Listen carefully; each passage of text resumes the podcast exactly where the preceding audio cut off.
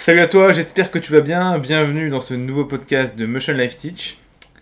Tu l'as vu, cette année 2021, on va faire plus de podcasts. Je vais essayer d'en sortir un toutes les deux semaines. Ça va vraiment être sympa, être régulier pour le coup. Et crois-moi que le podcast n'a jamais été régulier. Enfin bref, aujourd'hui dans ce podcast, on parle du monopole des écoles. Jingle.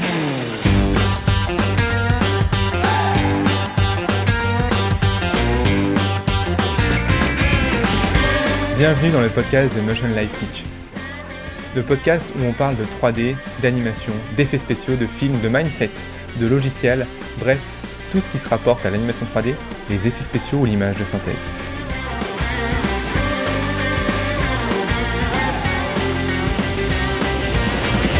Alors avant de te parler de monopole des écoles, il faut déjà que je t'explique ce que c'est un monopole, d'accord?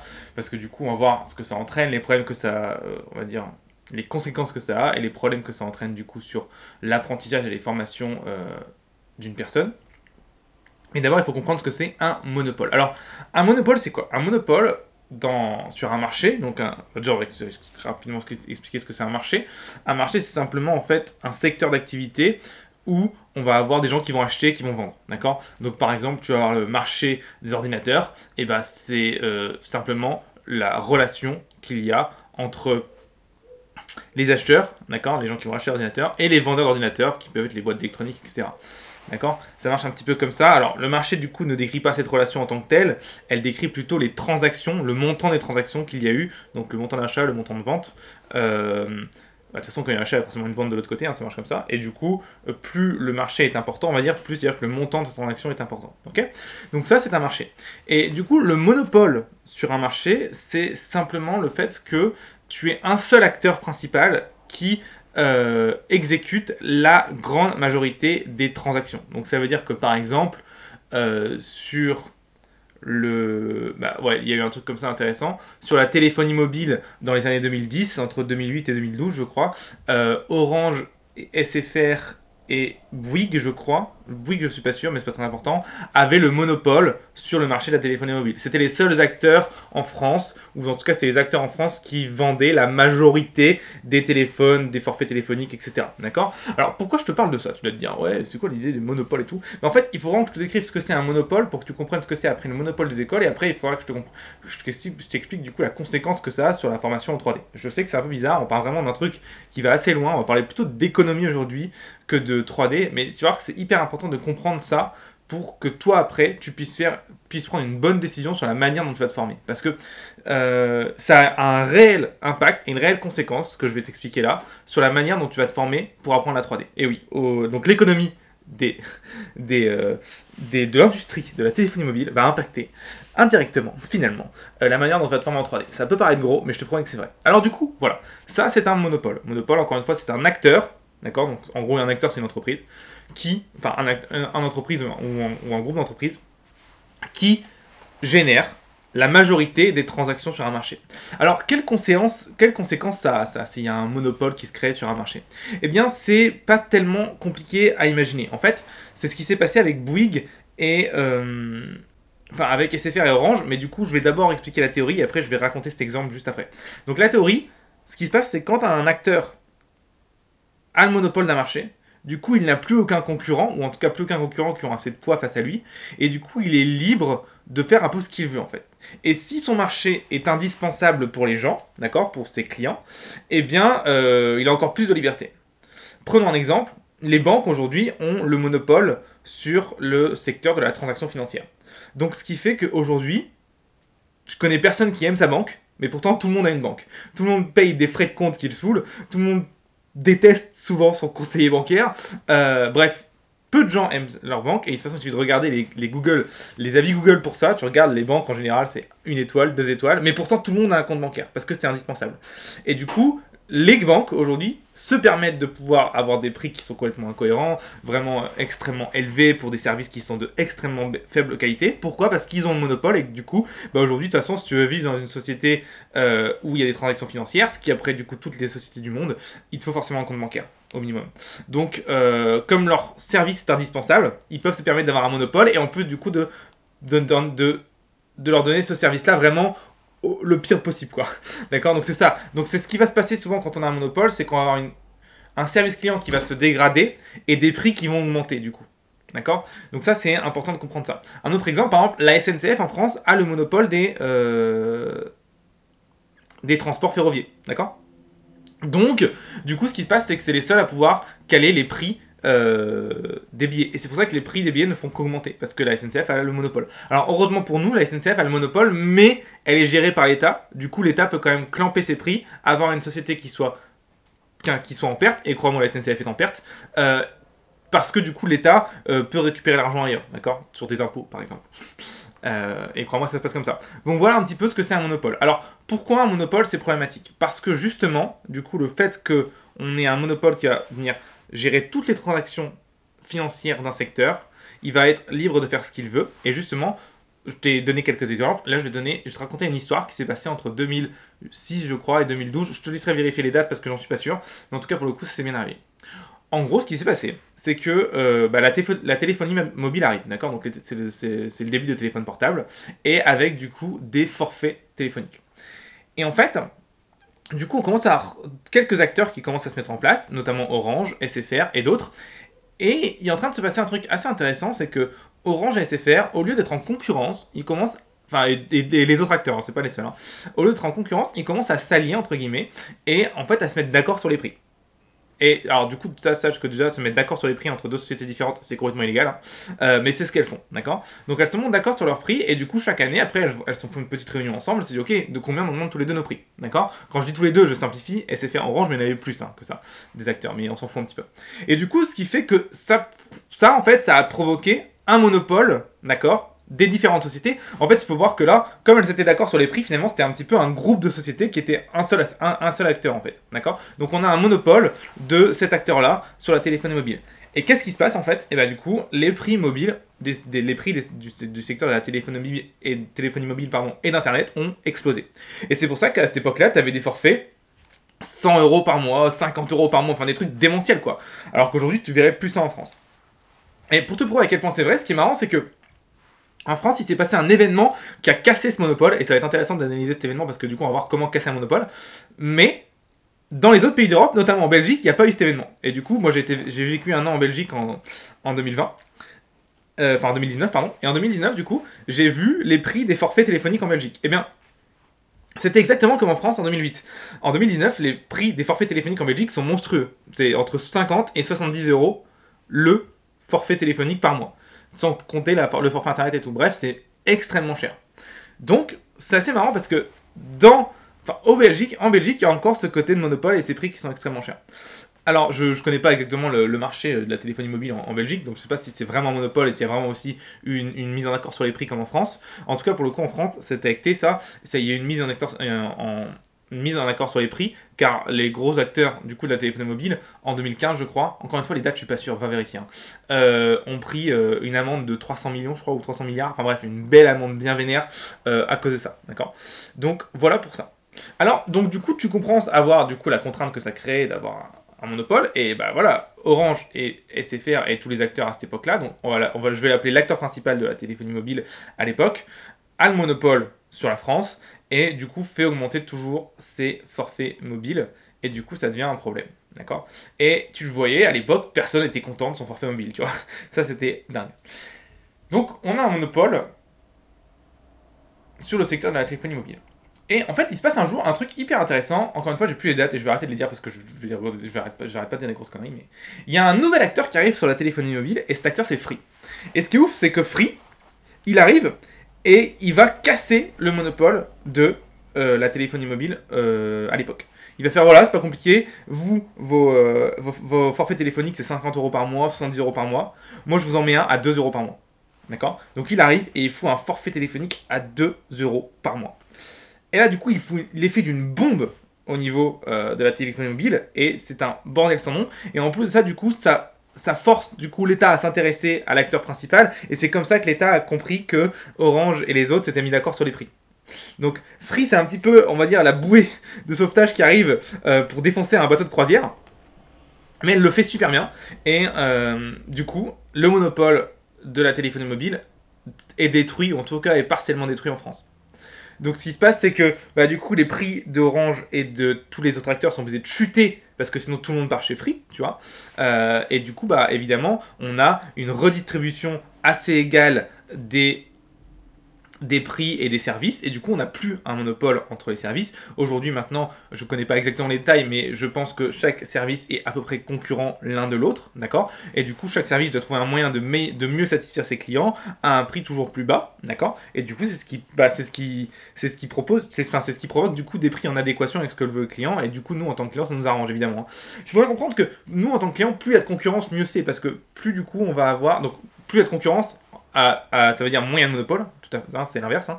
Et bah du coup mieux c'est parce que plus on va avoir du coup un prix qui sera bas, d'accord, avec un service qui sera élevé, parce que du coup plus il y a de concurrence, plus les sociétés vont devoir se démarquer les unes d'entre elles pour attirer de nouveaux clients.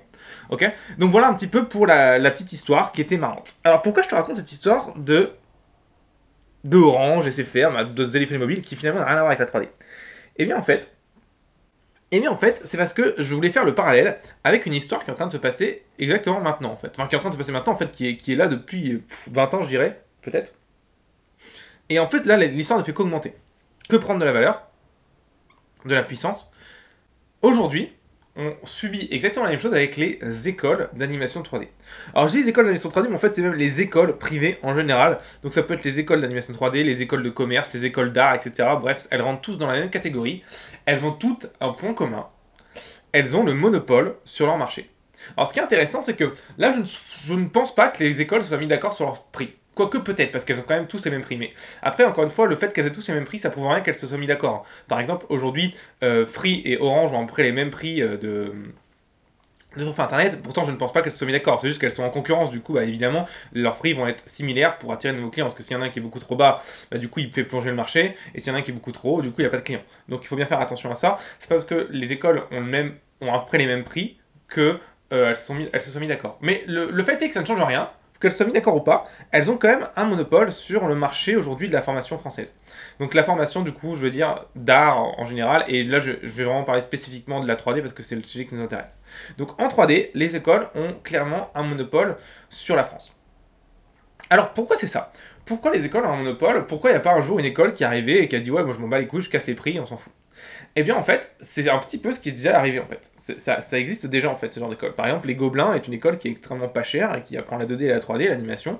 Euh, et du coup, elle a complètement cassé les prix euh, par rapport à des, à des écoles privées. Le problème avec ça, c'est que une école, contrairement à, à, une entreprise qui fait des forfaits téléphoniques, a des places limitées. Du coup, il y a seulement un certain nombre d'élèves qui vont pouvoir profiter de cette école qui va essayer de casser le monopole. Alors je dis ça, essayer de casser le monopole, en fait la raison pour laquelle les Gobelins est beaucoup moins cher que les autres, c'est parce qu'elle est publique, hein, tout simplement. Ça n'a rien à voir avec le fait qu'elle a essayé de casser le monopole. Et du coup, ce qui est intéressant à ce moment-là, c'est que du coup, tu peux pas casser un monopole avec une école parce que même si ton école est beaucoup moins euh, chère, en fait, comme c'est limité à un certain nombre de personnes, et eh ben du coup, l'impact que tu as sur le marché est extrêmement réduit. Et il y a un truc qui est, qui est vraiment intéressant, c'est que chaque année, il y a plus d'inscriptions dans les écoles, il y a plus de gens qui font les concours, et chaque année, les prix des écoles augmentent. Donc on est en train de se retrouver vraiment avec la, là la définition d'un monopole, c'est qu'il y a de plus en plus de gens qui veulent acquérir le service et le service ne fait qu'augmenter de prix, d'accord? Et c'est les seuls, en tout cas c'est ce qu'on pourrait croire, à promouvoir ce service. Du coup on a clairement un monopole qui se met en place sur les écoles en 3D en France. Donc tu peux regarder, regarde les historiques des, prix, des, des coûts des années sur les écoles d'animation 3D en France. Comme, alors je vais pas dire de nom encore une fois, comme je t'ai déjà expliqué dans le live, j'ai failli me faire attaquer par diffamation parce que j'ai osé dire que certaines écoles étaient mauvaises avec leur nom. Maintenant, du coup, je fais très attention à ça. Euh, il faudrait que je me renseigne un peu plus sur exactement ce que je peux dire ou pas. Aujourd'hui, je, ne veux pas prendre de risques parce que ça me ferait, ça m'emmerderait de me retrouver au tribunal pour des conneries comme ça. Donc, euh, ouais, parce que voilà, les écoles, elles, elles déconnent pas non plus. Un seul souci, c'est que du coup, elles, ont un monopole. On va parler de leur service après. Et, en plus, elles n'hésitent pas à attaquer dès qu'il y a un truc, tu vois. Donc elles vont faire tout pour garder leur monopole. Ce qui est logique, hein, parce que du coup, quand tu es à cette place-là, tu pas envie de bouger, évidemment. Dans tous les cas, je ne sais plus ce que je voulais dire. Oui, le problème c'est que du coup, quand ton école a un monopole et que tu as de plus en plus de gens qui veulent rentrer dans ton école, ben, tu vas pas te retrouver avec ce qu'on appelle une saturation de marché, comme on aurait pu avoir par exemple avec les téléphones mobiles, parce que, encore une fois, tu as un nombre d'élèves limité, d'accord? Donc, comme tu as un nombre d'élèves limité, il y a toujours plus d'élèves qui se présentent, mais comme toi, tu prends toujours le, même nombre, et eh ben, c'est hyper simple, tu, il suffit de.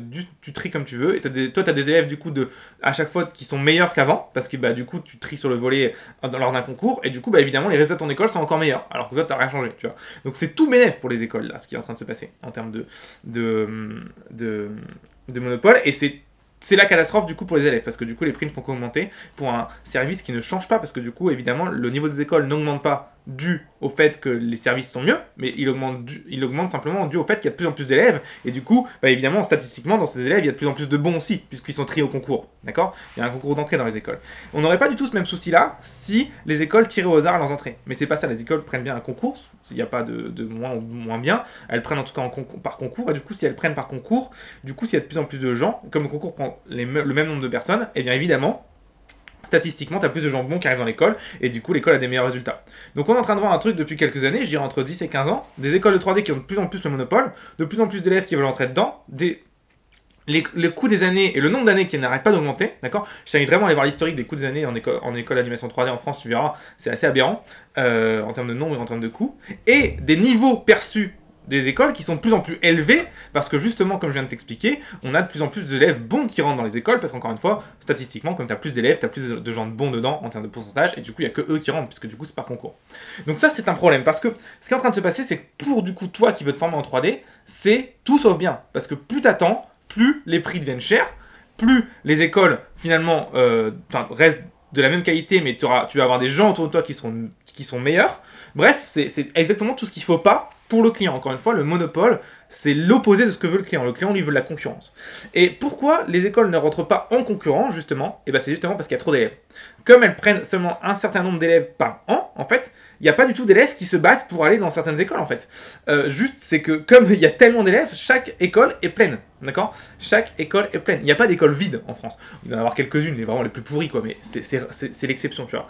Euh, on a aujourd'hui que des écoles qui sont pleines à craquer, d'accord?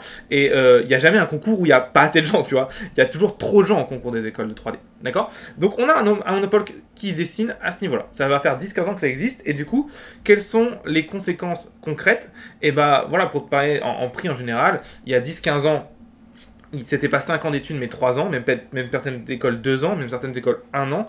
Et alors je connais pas les, malheureusement les prix de l'époque, mais en tout cas ce qui est sûr c'est que c'était moins cher qu'aujourd'hui.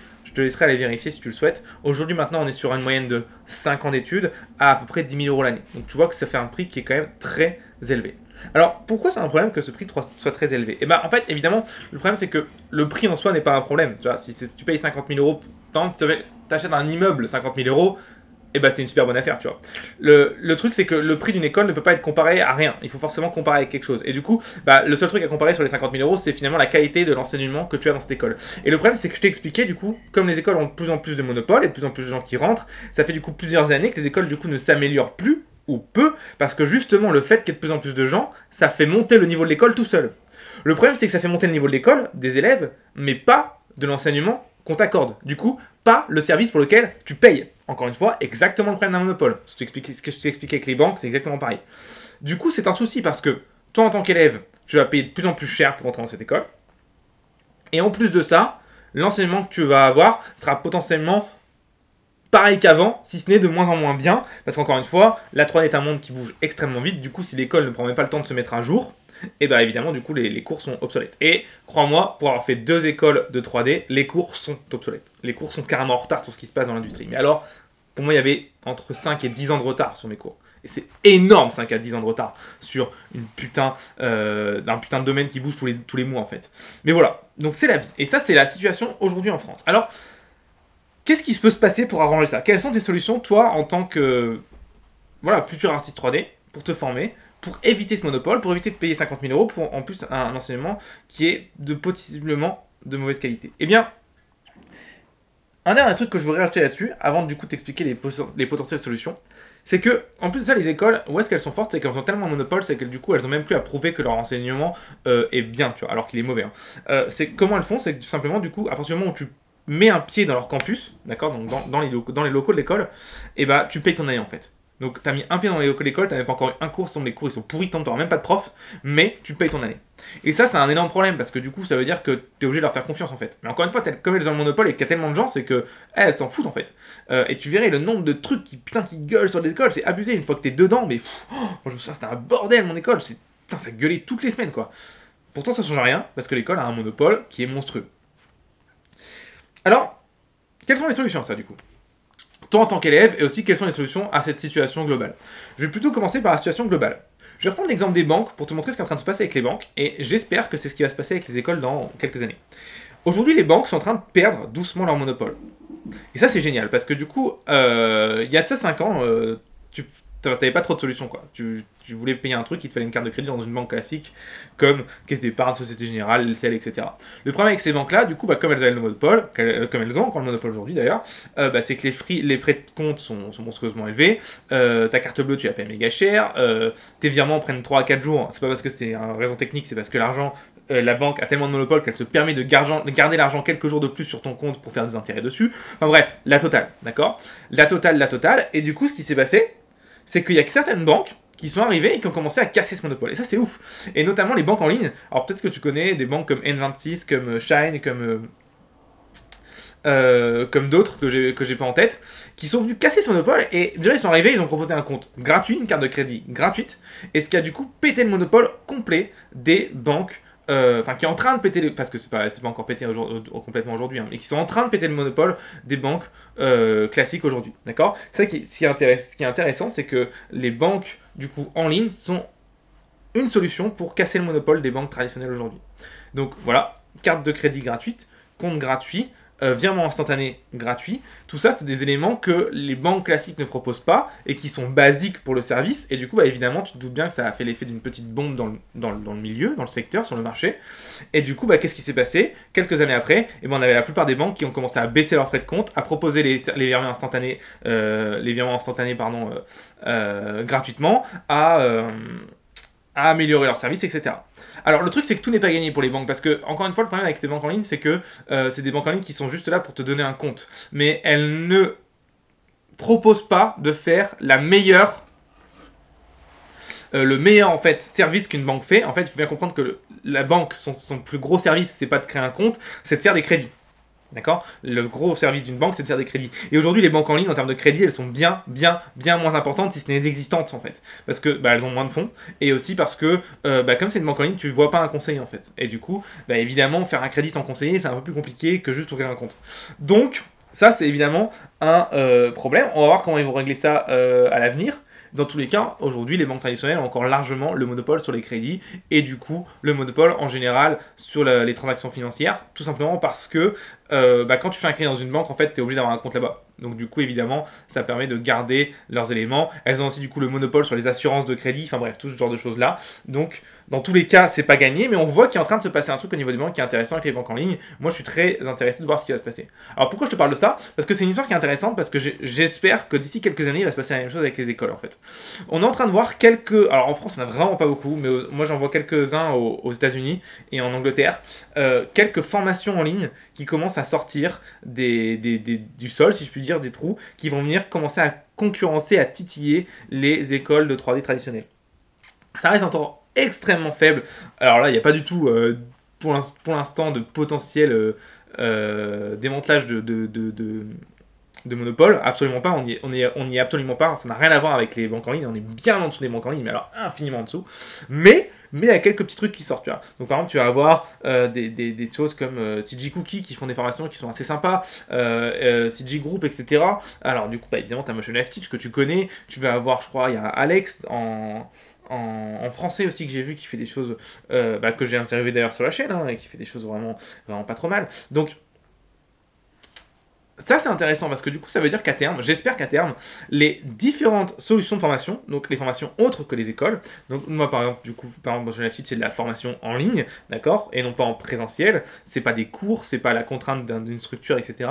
Il y a aussi des formations en présentiel, mais c'est pas une école, tu vois, c'est des, des formations accélérées. Tout ça, ce qui serait intéressant, c'est que ces formations-là deviennent de plus en plus, on va dire, acceptées dans la culture française, parce que c'est aussi ça le problème, c'est que l'école en France a le monopole, le, monopole parce que longtemps dans la culture française, et ça y est encore, hein, on a vraiment vu le côté, voilà, je vais à l'école, je finis mon bac et je fais des études supérieures pour pouvoir travailler derrière, pour avoir un diplôme et travailler derrière. Du coup, bah, évidemment, les, les écoles supérieures se sont parfaitement calées sur ce process-là, qui du coup fait partie de la culture intégrante des gens. les gens se posent même pas la question aujourd'hui, quand ils veulent faire un métier, de s'il y a une autre solution qu'une école, tu vois. C'est, tel, c'est, à ce point-là, en fait, le monopole. Donc le monopole est énorme des écoles aujourd'hui. Énorme.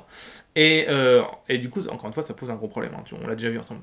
Du coup, j'espère que d'ici quelques années, eh on va avoir des, des, entités qui vont apparaître et qui vont commencer justement à proposer des solutions différentes et surtout beaucoup moins chères euh, et avec un service de meilleure qualité. Parce qu'encore une fois, le problème, c'est pas que les écoles soient chères, c'est que le problème, c'est que les écoles soient chères et que leur service soit pourri. D'accord? Encore une fois, je viens des écoles et je te le dis, en plus, j'ai eu la chance d'en faire deux. Euh, je te le dis, leur service est moisi par rapport à ce qu'on paye. D'accord? Si on payait 1000 euh, euros l'année, euh, à la limite, ça, irait, tu vois.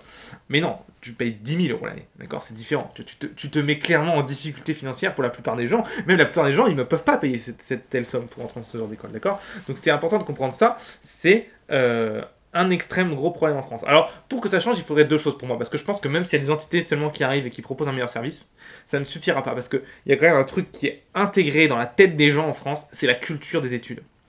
Alors pourquoi il y a une culture des études comme ça? Eh bien il faut revenir un petit peu en arrière. Un petit peu en arrière quand on est encore à l'âge industriel, enfin on y est encore aujourd'hui, hein, mais on va dire quand, l'âge industriel est arrivé, eh ben on s'est retrouvé avec un problème. Hein. il fallait bien comprendre que on avait des tonnes d'usines, mais on n'avait pas d'employés dans les usines, parce que la plupart des gens étaient fermiers, etc. Bref, les gens n'étaient pas formés pour être euh, ouvriers. Comment on fait pour en former des gens ouvriers? Bah c'est pas compliqué quand tu travailles dans une usine, finalement, un bon ouvrier, qu'est-ce que ça fait? Ça suit les règles à la lettre, ça rentre dans une case et ça fait son travail.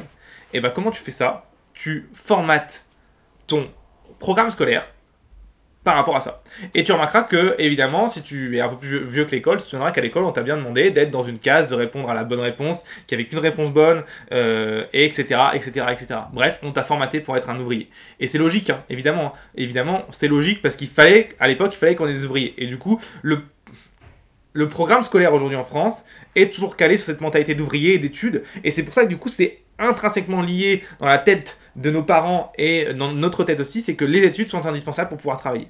Le problème étant que cette situation de manquement d'ouvriers qu'il y avait à l'époque, donc au début de l'ère industrielle, hein, c'est dans les années 1900 jusqu'à 1950, euh, n'est plus le cas aujourd'hui en fait.